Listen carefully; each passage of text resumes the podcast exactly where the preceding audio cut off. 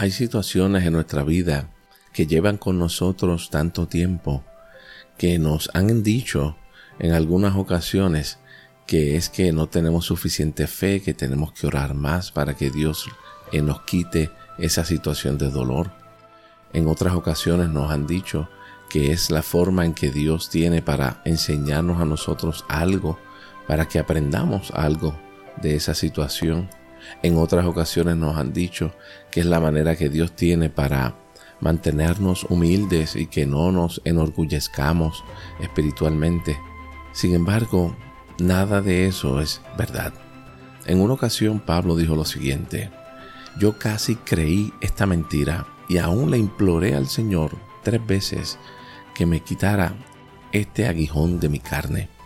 Finalmente se me ocurrió que la gracia es el lenguaje de Dios. Él no habla a través de aguijones y él me dijo, mi gracia te levanta para estar plenamente satisfecho. Y ahora, en lugar de estar sobrecogido sintiendo por mi propia debilidad, Él me inunda con la certeza de su poder. Oh, qué bendición es gozarme en el hecho que aún en el medio de mis debilidades, yo encuentro que el poder de la gracia de Dios es mi habitación.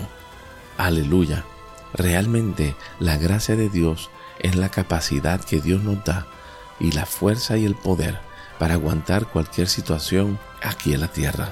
De esa manera podemos enfocarnos en la persona de Dios y no en la solución porque sabemos que aunque las situaciones no cambien, Él nos va a dar la fuerza y siempre va a estar con nosotros. Hoy su gracia es suficiente. Por eso, en vez de buscar la solución de parte de Dios, descansa en Dios porque Él es tu solución.